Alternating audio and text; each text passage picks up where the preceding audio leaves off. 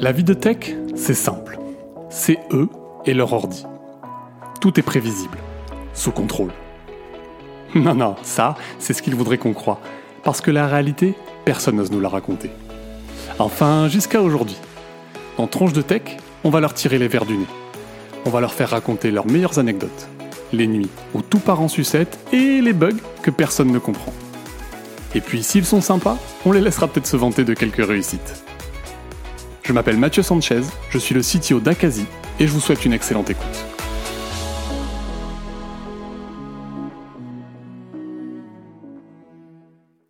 Salut Pierre. Euh, prise Salut Mathieu. Prise numéro 2, du coup, là, il y a eu un petit échec à la prise numéro 1, on va voir, j'espère que ça va pas le refaire. Euh, écoute, bah, euh, déjà, trop cool d'avoir accepté l'invitation. Euh, bah, merci à toi pour l'invitation. Avec plaisir. Moi, je te suis depuis longtemps. Euh, c'est vrai que je t'ai découvert sur LinkedIn. Euh, donc, ça fait longtemps que, que je te connais un petit peu. donc, aujourd'hui, donc, tu, donc, donc, sur le podcast Tronche de Tech, tu sais, je t'ai préparé quelques petites questions. Donc, on, en a, on, verra ce que tu as, ce que as raconté.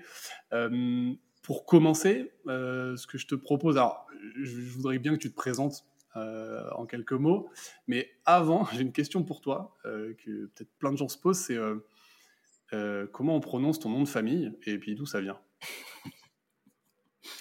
Tu sais que même moi, des fois, je galère encore. non, ça se prononce Criulancy.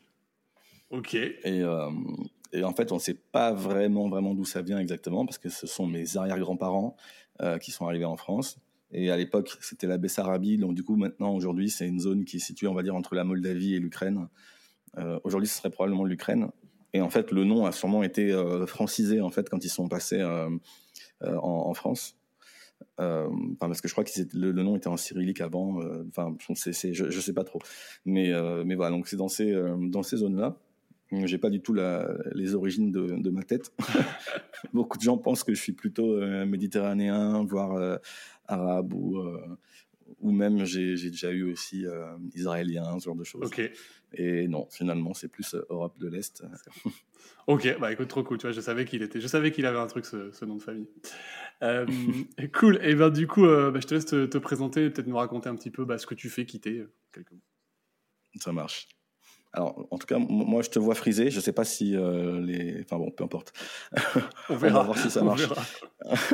euh, donc, euh, je m'appelle euh, Pierre, donc Criulancy, effectivement. Euh, je suis dev depuis maintenant, on va dire professionnellement depuis 2010. Alors, j'étais encore en études hein, à l'époque. j'ai commencé en auto-entrepreneur à ce moment-là. Et rapidement, ensuite, j'ai eu en, parallèle de mes études et des petites missions que je prenais à droite à gauche, l'opportunité d'essayer de monter une boîte dans, dans le milieu de la musique. C'était par rapport à des concerts, sur des concerts, ce genre de choses. Et en fait, le truc, c'est que j'étais pas du tout dans l'esprit vraiment de, de, produire quelque chose. C'était plus un bac à sable pour moi pour tester plein de trucs. Et euh, à l'époque, euh, je, découvre, je découvre aussi le Lean Startup, tout ça. Et donc, avec mon associé, on rentre dans une démarche extrêmement scolaire à essayer de faire toutes les étapes les unes après les autres en oubliant de, de, livrer régulièrement et de tester le produit. Et donc, du coup, ça, ça forcément, ça n'a pas marché. Moi, j'ai appris plein de choses techniquement parlant, donc ça, c'était cool. Euh, à l'époque, je faisais du Django, euh, Python, euh, voilà. Et j'avais découvert un peu React aussi, donc c'était Django back et front, c'était mi-Django, mi-React. C'était bizarre. et, et, et, donc, ensuite, en 2016, j'avais promis à ma copine de l'époque qu'à la rentrée 2016, donc en septembre, je prendrais un vrai boulot. Donc du coup, je suis passé, euh, euh, je, suis, passé en, en SASU euh, pour faire des missions chez des grands comptes notamment. Donc j'ai bossé pour le Figaro. J'étais effectivement ravi de de croiser tous les jours quasiment euh, notre cher ami Zemmour. Tu, vas, tu vas me raconter ça. Euh, et, euh, et donc après j'ai bossé aussi pour d'autres boîtes. J'ai bossé pour avant avant ça j'avais je, bossais pour une boîte qui, qui, était basée je crois à Montpellier et c'est là où j'ai appris à aimer le JavaScript à nouveau parce que c'était du React. J'ai appris je suis devenu vraiment développeur JavaScript à ce moment-là et puis simplement utilisateur de, de JavaScript avec jQuery et autres. Et donc voilà, j'ai bossé pour Eurosport aussi, j'ai bossé euh, toujours en freelance pour Biril plus récemment. Ouais, tout, j'ai jamais été salarié de ma vie. J'ai toujours été en freelance. Et, euh, et, voilà. Et j'ai 32 ans, contrairement aux apparences. Pourquoi? On m'a encore donné 26 ans en ah soirée la dernière fois. Donc, je pense que j'ai arrêté de vieillir à partir de 26 ans. J'ai 26 ans, on me dit que j'ai 25-26 ans. ça va, c'est cool. Donc, Dans ce sens-là, c'est bien. Ah ouais, ouais bah, tant mieux. Hein. C'est parce que j'ai pas de ride, pas de. Je sais pas, donc, Top.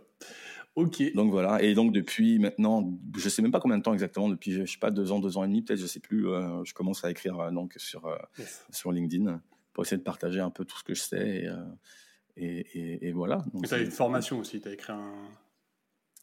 Ouais ouais j'ai j'ai craftacademy.fr qui est euh, en gros un ensemble de, de modules euh, sur tout ce qui touche euh, finalement au craft et globalement pour apprendre à développer en fait de, meilleurs logiciels et plus sereinement surtout c'est important le côté d'être serein quand on développe. Et donc il y a, y, a, y a, des modules deux, deux, premiers modules qui sont sortis qui sont des modules théoriques donc qui sont assez rapides.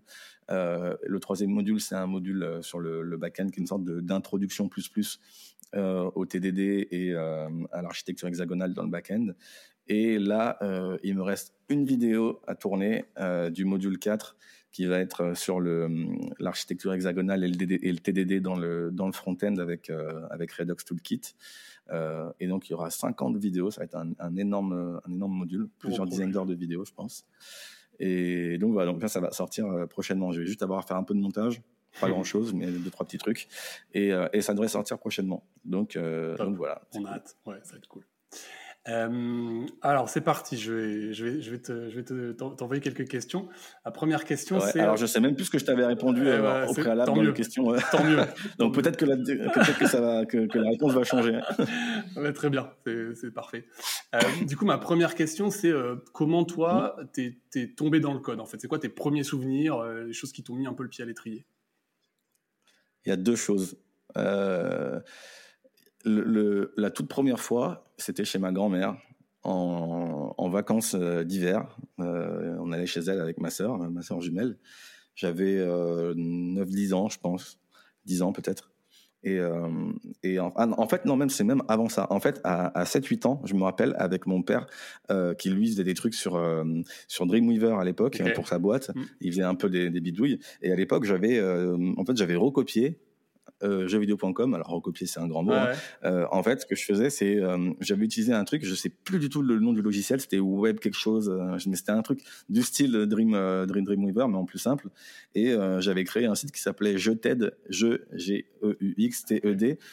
Et et, et en fait, c'était finalement une copie euh, de l'encyclopédie de jeux vidéo sur jeuxvideo.com et mais ça m'a mais, c'est là que j'ai découvert un peu le HTML euh, comme ça. Donc là j'avais 7 8 ans à peu près. Tu l'avais mis en ligne et ensuite après euh, ouais j'avais mis en ligne ouais. Bon, évidemment ça n'existe plus mais ah mais j'avais je l'avais mis en ligne juste comme ça pour pour pour, pour tester. C'était c'était marrant. Donc c'est mon père qui m'a montré ça en, en, premier. Et puis après vers 9 10 ans euh, j'ai euh, euh, chez ma grand-mère, j'ai enfin ouais 9 10 ans, 10 11 ans, je sais plus exactement mais bref, euh, j'ai commencé donc dans les vacances d'hiver à faire un à, à, regarder sur le site du zéro à l'époque, euh, le cours HTML, CSS, et ensuite euh, la partie PHP. Et donc j'ai fait, euh, c'est là où je suis vraiment tombé amoureux du code, c'est vraiment en découvrant le PHP et en découvrant l'aspect dynamique et l'aspect voilà, qu'on peut vraiment programmer entre guillemets, un, bah, enfin pas entre guillemets, en fait vraiment programmer un ordinateur pour faire ce qu'on lui demande. Et enfin j'ai trouvé ça génial, l'interactivité, trucs. Enfin j'ai trouvé ça vraiment vraiment génial. Et, et ensuite j'ai continué mon amour du code dans avec ma calculette euh, Casio euh, Graph 35 Plus euh, dès le collège. Et euh, alors là, je, je, je, passais vraiment pour un taré parce que j'étais tout seul dans la cour avec ma, ma calculette. Euh, alors autant dire que j'avais pas beaucoup d'amis. Hein. euh, Qui a besoin d'un ami quand on a une calculette en vrai Pas besoin. Hein. Ben voilà. pour moi, le choix était vite fait.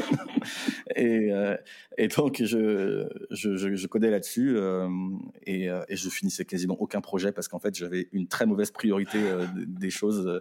Je commençais par les trucs les plus les plus inutiles dans le code à chaque fois les détails, tu vois donc ça sortait jamais. Mais j'avais essayé de faire un Pokémon, j'avais essayé de faire. Ah après, j'avais quand même fait des trucs qui, qui marchaient. Hein.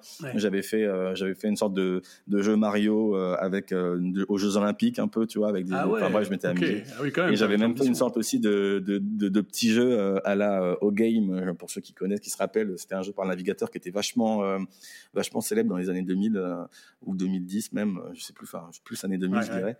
Et c'était un truc où tu devais gérer des flottes navales, etc. J'y ai jamais vraiment joué au final, mais j'ai reproduit le principe sur calculette. Et il faut savoir que sur calculette Graph 35+, il n'y a pas d'horloge interne. Donc du coup, le temps, il fallait le simuler avec euh, en faisant des boucles infinies et du coup euh, savoir que à peu près la puissance de la calculette c'était ça et donc du coup quand il y avait temps qui passait, et eh ben ça faisait à peu près une seconde. Enfin bref. Et du coup pour l'anecdote, j'avais un, un, pote de classe. Alors là, j'étais en seconde au lycée qui avait laissé sa calculette toute la nuit tourner pour euh, ouais, pour gagner, pour, pour, avoir plus de trucs et tout. Enfin, enfin bref. Alors qu'il y avait rien dans, la, dans, dans, le jeu, il n'y avait pas de combat, il y avait rien. C'était juste un système de créer des bâtiments, des recherches, des trucs comme ça, c'est tout quoi. Excellent.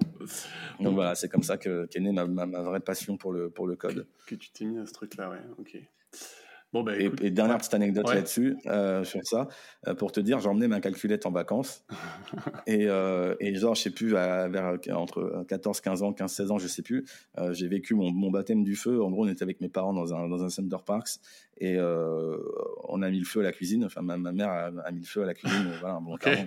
Chaud, quoi. Et, et, et, donc, c'était de l'huile. Euh, donc, du coup, ça a fait une grosse flamme qui s'est mise à lécher le plafond. Euh, ah ouais. Et en fait, tu avais la cuisine qui était là et le plafond qui était, qui était à un endroit et, et, le, et la, ma chambre avec la calculette qui était au fond derrière. et je suis allé récupérer ma calculette, tu vois, avant de sortir, tellement je voulais pas la perdre. voilà, c'était pour, pour l'anecdote. donc, je l'amenais en vacances, je l'amenais partout, quoi. Dans les cours euh, d'histoire géo et tout, j'étais avec ma calculette. Les profs, ils se demandaient ce que je foutais, mais ils m'ont laissé, ils m'ont laissé faire, donc c'est cool. T'es resté avec la même calculette pendant longtemps, t'es pas passé sur des, des trucs plus. Ah, pendant 10 ans. Et le truc, c'est que, en fait, j'ai appris qu'après que finalement, les mecs, ils développaient surtout sur ordi. En bah fait. oui, euh, et qu'ensuite, ils mettaient le programme sur la calculette. Et moi, j'ai jamais développé sur ordi, je développais sur la calculette directement. Donc, je connaissais tous les raccourcis par cœur et j'allais à une vitesse dingue sur ma calculette. Donc, t'imagines un peu le nerd de ouf. parce qu'il n'y avait, avait, pas de clavier numérique, non, de clavier euh, alphabétique. non, il fallait connaître les raccourcis sur les touches et tout. Et, du coup, je connaissais tout par cœur et j'allais super vite. Euh, voilà. Enfin, c'était, ah, c'était, c'est la bonne époque. Excellent, excellent. Ah bah dis donc, ça, t'en as des bons souvenirs, hein, c'est pas mal. Excellent. Ah ouais, non, c'était génial. Top, cool. Et euh, donc, euh, très marrant. Euh, bah écoute, je suis content quand même que tu aies sauvé ta calculette avant toute ta famille, mais c'est... du coup, j'enchaîne sur une autre question. Est-ce que tu as un souvenir Alors, je tourne ça en général une expérience marquante de la, de la prod, mais en fait, un souvenir un peu marquant de, de ta carrière? tu m'as un peu teasé là dans l'intro, donc je pense que je sais de quoi tu vas me parler, mais, mais ça m'intéresse de savoir plus. Euh, alors, je sais plus ce que je t'avais dit, mais j'aime bien ressentir une, une, anecdote avec Zemmour, justement. Euh, quand j'étais au Figaro, on bossait sur un. Enfin, entre autres, euh, moi, je, je, bossais sur un, sur un, un projet un peu de RD où c'était un studio automatisé. Euh, de, de, de, vidéos avec donc des, des, caméras qui, qui ciblaient automatiquement l'interlocuteur, avec des scénarios de réalisation préenregistrés qui, qui, qui, avaient une avec des algorithmes assez assez simples. C'est mon chat qui fait. Les aléas du direct. Et, euh, et, et, donc, euh, et, donc, il y avait, c'était pour l'émission donc de, de, de, de, Zemmour notamment. Il n'y avait pas que la sienne, mais il y avait son émission. Et donc, un jour, on me dit, euh, bon, Zemmour, euh, il y a un problème, il faut aller débugger le truc, il y a un souci. Et clairement, j'avais pas du tout envie d'y aller. je voulais que son, son truc marche pas. Bon, je l'ai fait quand même, mais, euh, mais j'avais, pas du tout envie, euh, parce que s'il pouvait ne pas faire son émission et cracher son ça bien, tu, l'as mis un peu en retard. Ouais, donc j'ai pris mon temps, je l'ai mis un peu en retard, et peut-être que ça lui a évité de parler de deux, trois sujets, j'en sais rien. voilà. On saura jamais. À, noter qu'après, Zemmour, au travail, alors je, je sais pas comment il était avec les gens tout, mais en tout cas avec moi, à chaque fois que j'ai croisé, il était extrêmement cordial, très mm. sympathique et tout. Il n'y avait pas de, tu vois, c'était pas, euh, voilà. Oui, oui. Mais euh, bon, euh, oui, oui, oui. Donc t'as quand même, as quand même, as fait, as fait, as fait ton bah, en devoir. Fait, déjà, mais...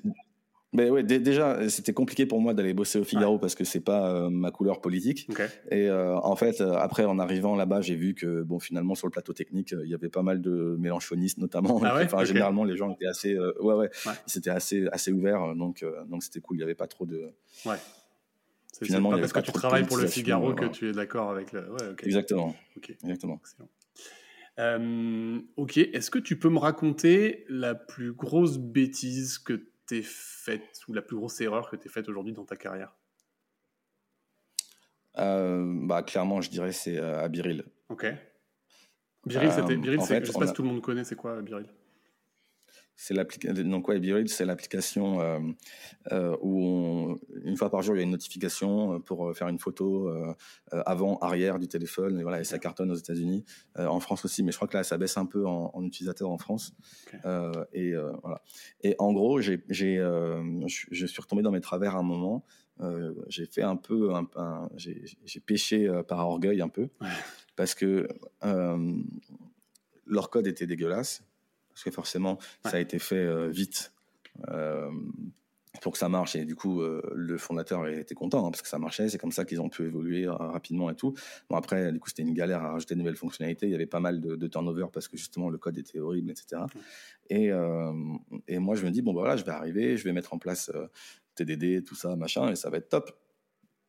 Et en fait, le, le truc qui s'est passé, c'est que nous, on était en charge avec euh, donc l'équipe dans laquelle je bossais euh, de développer euh, un, un fil, un feed en fait sur l'app des amis de tes amis. Voilà. Et, et en fait, quand on a commencé, moi, je me suis dit, euh, ok, j'ai exactement l'algorithme en tête, tout ça, machin, ça va être vite fait, etc. L'algorithme, effectivement, en une semaine, c'était plié, en TDD, tout ça, tout marchait, il n'y avait pas de problème, c'était très bien. Sauf que, encore une fois, le TDD, c'est un, un, un, outil qui doit t'aider à surtout mettre en prod rapidement, en fait. Et, et, ça, on a oublié. Et moi, le premier, alors que c'est ce que je, c'est ce que je, hmm conseil tout le temps, tu vois. Euh, mais donc c'est une erreur qui m'a vraiment servi de, de, leçon encore plus. C'est il faut toujours, toujours, toujours confronter à la prod parce qu'en fait nous ça marchait très bien, tu vois. Mais entre le moment en fait où on a commencé euh, et le moment où l'algorithme était prêt, tout déjà il s'est passé longtemps. Il y a une dizaine de jours, tu vois. Et entre ce moment-là et les, dix jours, et eh ben la base d'utilisateurs avait pas doublé, mais quasiment, tu vois. C'était un délire. à l'époque, la croissance était identique à la croissance de TikTok à la même époque.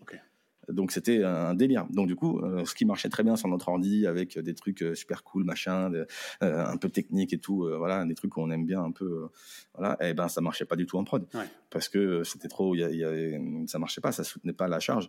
Et en fait, on aurait dû, du coup, on, on, aurait dû vraiment commencer par découper en plus petits bouts et faire vraiment euh, petit à petit, montrer que ça marche et tout.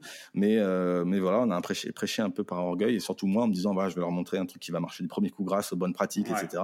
Et j'en ai oublié le plus important qui est de, bah, faut tester en prod en fait, parce que c'est bien que ça marche du premier coup sur ton ordi, mais il faut toujours tester en prod. Et donc ça, c'est un, c'est un vrai, euh, une vraie leçon déjà d'humilité et en même temps de, de, de, dev aussi, hein, que, mmh qui est ne pas oublier que tu fais du code pour des gens. C'est bien que le code marche, mais après, si dans l'environnement de prod ça fonctionne pas, ben, tu as fait tout ça pour rien. quoi. Donc on s'est fait tège comme des malpropres au bout d'un mois euh, à cause de ça. Mais euh, voilà, bon, il y avait des torts partagés, hein, mais, mais, euh, mais sur cette partie-là, j'ai clairement, j'ai clairement merdé. Ouais. ok. Hyper intéressant. Et ça m'a servi de leçon. Je reproduirai pas la deuxième la deuxième fois. Et donc, si je rebosse en startup maintenant ou en scale-up, euh, je mettrai vraiment un, point d'honneur à mettre en prod tous les jours, euh, ne serait-ce qu'un petit truc ou à minima tous les deux jours si la qualité du code ne le permet pas. Mais enfin, en tout cas, euh, voilà, c'est vraiment une leçon que j'ai retenue que je ne referai pas. On n'y reprendra plus. Faut se brûler les doigts une fois et après, et après c'est bon, on a compris. Exactement. ok.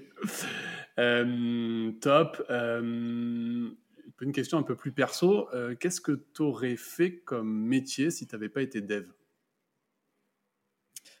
Euh, Je pense qu'il y a un seul métier que j'aurais aimé faire, euh, c'est psychologue. Ok. Parce que, en fait, d'ailleurs, c'est un peu le surnom qu'on m'a toujours donné depuis petit, genre le psy, parce que autant j'ai pas spécialement d'empathie euh, tu vois, si euh, quelqu'un vient vers moi, enfin, je sais qu'il y a des gens qui, par exemple, on vient vers eux, on leur dit ah mon père est mort ou ma mère est morte, etc. Mmh. Les gens, ils vont se mettre à leur place en pensant que leur mère est morte, etc. Et ça va les rendre tristes. Et voilà. moi, clairement, pas du tout. D'accord, mmh. je vais, ça va pas du tout me rendre triste. Par contre, je vais comprendre que la personne est triste, tu vois. Et comme je vais pas avoir une réponse émotionnelle, je vais pouvoir apporter une réponse cognitive vraiment dénuée de, de, mmh. sentiments et, et, et d'émotions. Et pour certaines personnes, c'est ce qu'elle recherche. Alors pour d'autres non, parce que d'autres attendent un vrai euh, truc émotionnel, euh, c'est tout. Mais euh, voilà. Donc donc c'est ça que j'aurais que j'aurais aimé, que, j'aurais pu éventuellement faire si j'étais pas dev. Et tu arrives à faire la différence entre du coup une personne qui attend une réponse rationnelle versus une réponse plus soutien émotionnel? Non. Non, c'est dur, ouais. ouais, pas spécialement, non. Ah euh, non, non. Euh, moi, je, je, suis toujours dans le dans, dans, dans, le cognitif à fond et jamais dans le dans l'instinctif quasiment. Donc c'est c'était pas évident. après, avec les gens que je connais bien, je, je, je, le sais, mais des gens externes, voilà, toi, c'est ça m'arrive parfois de, de faire des. genre, tu vois, par exemple, j'ai un, exemple tout con, très rapide. J'étais un, un, un, dîner avec des potes, voilà. Il y avait ma copine il y avait sa, sa meilleure amie que je connais aussi, hein, parce qu'on se connaît depuis à peu près un an avec, voilà, et du coup je la connais aussi.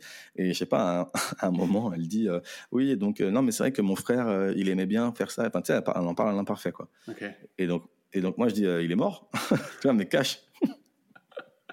et, en, et, en, fait elle est très très très famille et tout euh, et, et, et, du coup euh, elle a rigolé sur le coup parce que bon elle sait que elle savait que des fois je peux faire des trucs comme ça mais, mais voilà mais tu vois des fois je mets un peu les pieds dans le plat comme ça mais, mais, bon, donc des fois, je suis obligé de tourner la langue cette fois dans ma bouche avant de dire des, des choses parce que il y a des fois, ça peut blesser les gens. Alors moi, je comprends pas pourquoi ça les blesse, mais après, il y a des gens que ça peut blesser, donc il faut que je fasse attention. voilà. Ok. Ah, hyper intéressant. Ok. Je, je, je connais un peu euh, cette problématique-là, pour être honnête.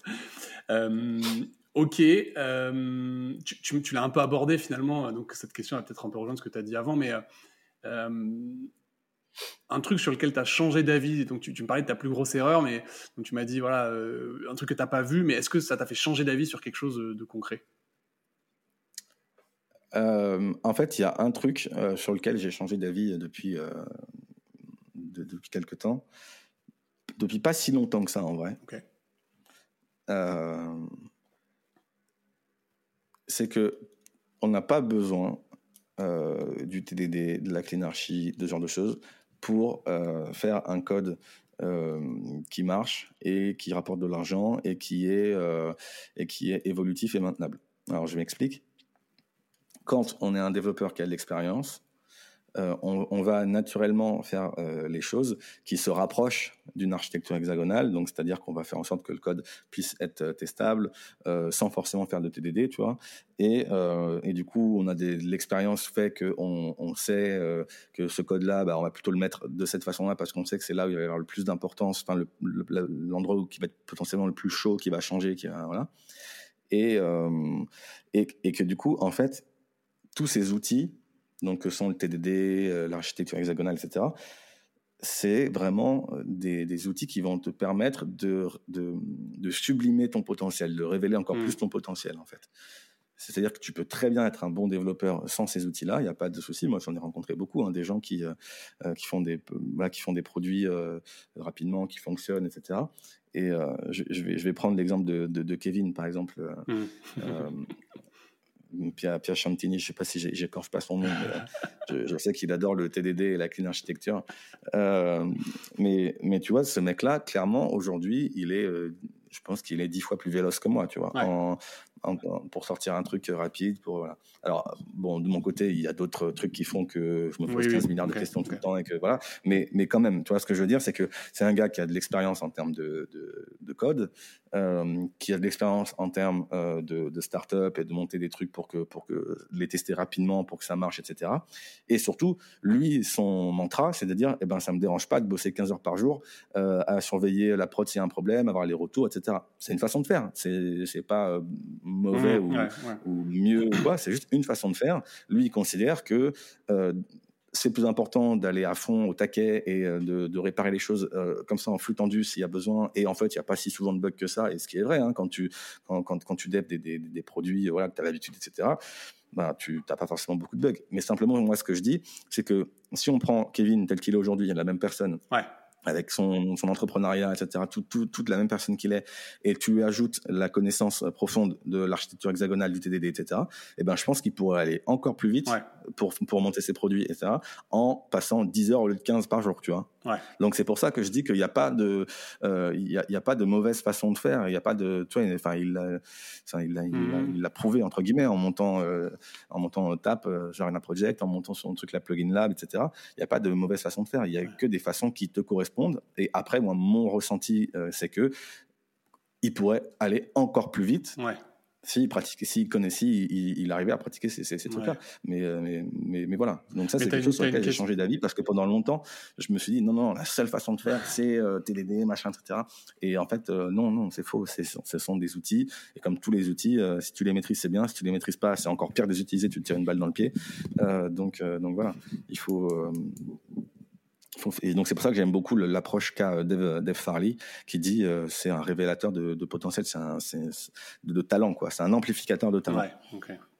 Mais du, mais du coup, tu vois, la question que j'ai toujours avec ce, sujet-là, c'est euh, donc tu, disais bien, euh, si tu sais pas faire, euh, en fait, entre guillemets, tu un peu pas le choix. Mais la question, c'est un moment, à quel moment tu prends ce temps d'investir dans toi en disant Là, je vais prendre du temps où je vais être encore plus lent qu'avant parce qu'il faut que j'apprenne à faire, parce qu'après je vais être plus rapide ou parce qu'après je vais être aussi rapide mais plus pérenne, etc. Tu vois, c'est un peu ça, moi, que, en fait, c'est un, c'est, un vrai, euh, c'est, un, un, vrai choix à faire. Ça dépend de ton choix de carrière aussi. Tu vois, si t'es, pour reprendre l'exemple de Kevin, euh, où tu veux essayer le plus de choses possible, échouer le maximum de, de, fois possible le plus rapidement pour à un moment donné avoir le truc qui, euh, qui marche bien. Euh, là, je conseillerais pas forcément de t'investir dans, euh, dans de la clean archive ou des trucs comme ça, parce que ton objectif, c'est de, de, de, produire vraiment en mode bac à sable à fond, à fond, à fond, à fond, jusqu'à ce que quelque chose marche. Et, et je suis pas sûr qu'ensuite un, un type comme, comme Kevin par exemple, pour ses associés, une fois que le truc euh, marche, euh, soit euh, pardon, j'ai pas accroché mon volet, j'espère qu'on n'entendra pas. Euh, je suis pas sûr qu'il soit dans le, dans le délire ensuite de continuer, toi, à maintenir le produit à fond, etc. Donc, pour, clairement, il, si, si on a cette ambition-là, c'est une ambition comme une autre. Hein, euh, ben, c'est pour moi, c'est pas forcément pertinent de s'investir là-dedans. Ce serait mieux parce que du coup, ça veut dire que les gens qui récupèrent le code derrière, ils pourraient plus facilement bosser dessus. Mais voilà, généralement, c'est pas l'objectif de ces personnes-là. Euh, et c'est ni, bien ni mal, hein, je juge pas. C'est juste mhm. un, presque un métier différent, j'ai envie de dire, euh, dans, dans, dans, ces cas-là. Et par contre, si on, on veut euh, vraiment essayer de progresser dans sa carrière de développeur, essayer d'être de plus en plus influent auprès de, de, des équipes, avoir un vrai poids, une vraie décision, et en fait tout simplement augmenter son salaire hein, son mmh. ou son TJM, bah là c'est intéressant d'investir en soi sur des projets perso, hein, surtout pas pendant le taf, sauf si votre taf vous permet de faire un, de la R&D, de faire ce que vous voulez dans votre coin, machin, etc. Mais sinon, c'est important de le faire sur des projets à côté. Euh, et là, là c'est intéressant parce que c'est effectivement un investissement. Alors c'est à long terme. Hein. Il faut euh, plus, plusieurs années vraiment avant d'arriver à être beaucoup plus productif. Il faut quelques mois, euh, quelques semaines, quelques mois avant d'arriver à être plus productif. Mais pour être beaucoup plus productif, il faut euh, voilà, il faut vraiment des années de pratique. Euh, il faut donc c'est vraiment un, un, un, engagement important. c'est mais, mais par contre derrière ça paye ses fruits. Ouais. Et euh, il y a, alors ça je peux pas le vérifier, mais je sais qu'il y a un, anglais là, un, anglais euh, qui fait de, des, des formations euh, Pete, euh, Pete Heard, un truc comme ça, je sais plus, enfin bref, sur React, euh, avec la fameuse pub euh, The React documentation is lying to you, qu'on a tous vu sur YouTube. en gros, lui, il fait enfin, lui, dans son copywriting, il met que quand tu deviens, alors lui il appelle ça architecte UI, tu, tu, peux avoir 30 jusqu'à 30% d'augmentation de salaire, quoi. Ce qui n'est pas négligeable. Mais non, bon, non, après, je sais pas d'où il tire ces chiffres. Hein. euh, c'est les chiffres, voilà. c'est les chiffres des réseaux sociaux. Tu sais, c'est toujours des études ouais. statistiques euh, particulières. Euh, c'est comme ça. Exactement. la fameuse technique. bah écoute, top, Pierre. On arrive un peu sur la fin de, de cet entretien. J'ai une question un peu marrante pour toi. Euh, c'est qui la personne que tu détestes le plus? Que je déteste le plus? Franchement, je sais même plus ce que je t'avais répondu. en fait, je déteste. On va en voir fait, je déteste cohérent, ouais. personne. Je déteste personne. En fait, je vais dire un truc, c'est encore pire. C'est que les gens que j'aime pas entre guillemets, eh ben en fait je, je, je, je suis indifférent tu vois ouais. c'est à dire que c'est encore pire que le que le, que, le, ouais. que la que la les gens ils méritent ouais. même pas mon énergie tu vois pour que je les pour que je les déteste euh, et, euh, non mais en vrai les, les, les gens que enfin déjà franchement il y a personne qui est vraiment euh, euh, sincèrement méchant euh, voilà, mmh. avec moi. Alors si j'avoue le, le, le, le, mec chez Biril là, qui en s'est frité, j'avoue que ah ouais, j'ai okay. un peu de mal et c'est réciproque. Okay. Mais, mais, mais voilà, après, enfin je veux dire, maintenant c'est bon quoi. Mmh. Je m'en soucie, soucie plus. Okay. et j'essaie d'en retirer le positif. Mais sinon non, je, je Enfin, c'est un peu bisounours, mais je hais vraiment personne finalement. Non, mais c'est bien, t'as le droit. cool. Ok, et eh ben écoute, top. Merci pour toutes ces anecdotes et ces infos, c'est hyper intéressant.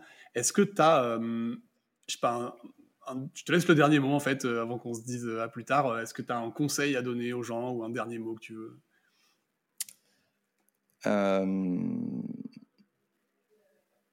Ouais, je vais prêcher un peu pour ma paroisse. Le monde du dev évolue euh, super vite, vraiment. Mais il y a des problématiques qui existent depuis, euh, depuis 50 ans dans, le, dans le milieu logiciel. Et donc ces problématiques-là, depuis 50 ans, on les travaille et on a des pistes pour savoir comment les, les, enfin les, régler entre guillemets. Donc c'est tout ce qui a tout, tout ce qui est lié justement à la qualité du code, euh, la modularité, l'évolutivité du code, ce genre de choses. Et donc investir vraiment dans ces compétences là, c'est vraiment euh, s'autoriser à, être derrière euh, un peu pas un couteau suisse, mais en, tout cas avoir une adaptabilité beaucoup plus beaucoup plus forte. donc quand on veut faire une carrière de développeur, à long terme voilà, et, qu'on n'est pas euh, simplement à vouloir sortir des, trucs pour faire des, startups où là, euh, là je conseillerais plutôt bah, investis-toi dans le framework du moment, machin, dont tout le monde parle, fais que ça, basta, fais vite comme tu peux et puis basta.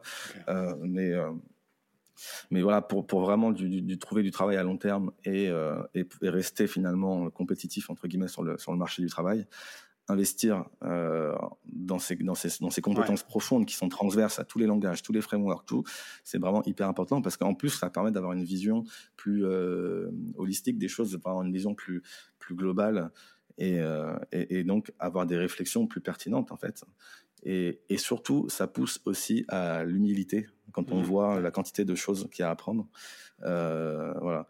Euh, c'est la fameuse courbe hein, de Dunning-Kruger. Euh, Moi, je suis en pleine euh, vallée de l'humilité, ah tu vois. Je, ah remonte, je remonte petit à petit. Mais, je trouve qu'on y passe plusieurs fois, en fait. Tu vois, on, a l'impression qu'on tombe plus de bah, en, fait. à chaque fois que tu découvres un truc, bien sûr. dedans, Bien sûr. Et, et, donc, et donc voilà. Donc, faut s'accrocher. Ça prend beaucoup de temps, mais c'est grisant et ça nécessite, j'avoue, une certaine passion. Si on n'est pas passionné par ce qu'on fait, c'est compliqué de s'investir autant. Euh, et, et c'est pas grave, on peut ne pas être passionné, c'est pas grave. On peut simplement se dire, euh, voilà, le, dev ça paye plutôt bien, euh, je vais faire ce qu'on me demande de faire sans plus, et voilà, et c'est pas grave, c'est pas une mauvaise chose, c'est mmh. juste pas le la même pas le même métier tout à fait quoi, c'est tout. Ok. Bon bah top. Bah, écoute, merci beaucoup encore pour tout ça, Pierre. C'était trop cool de t'avoir aujourd'hui. Bah, merci à toi pour l'invitation. Bah non, avec plaisir. Bah, écoute, je te dis, je te dis à bientôt et puis, et puis merci encore. Ça marche. À plus. Ciao. Ça y est, c'est terminé. La tronche de tech du jour nous a livré tous ses secrets. Ou presque. S'ils t'ont plu, n'hésite pas à nous le dire en commentaire, à noter le podcast ou à m'envoyer un message sur LinkedIn. Dernière chose, si tu es freelance ou indépendant ou que tu envisages de te lancer à ton compte, tu auras certainement besoin d'un expert comptable. Dans ce cas-là, viens voir ce qu'on fait chez Akazi sur www.akazi.io. Ça s'écrit A-C-A-S-I.io. Et promis, tu seras super bien accueilli. Sur ce, je te dis à très vite pour un prochain épisode de Tronche de Tech.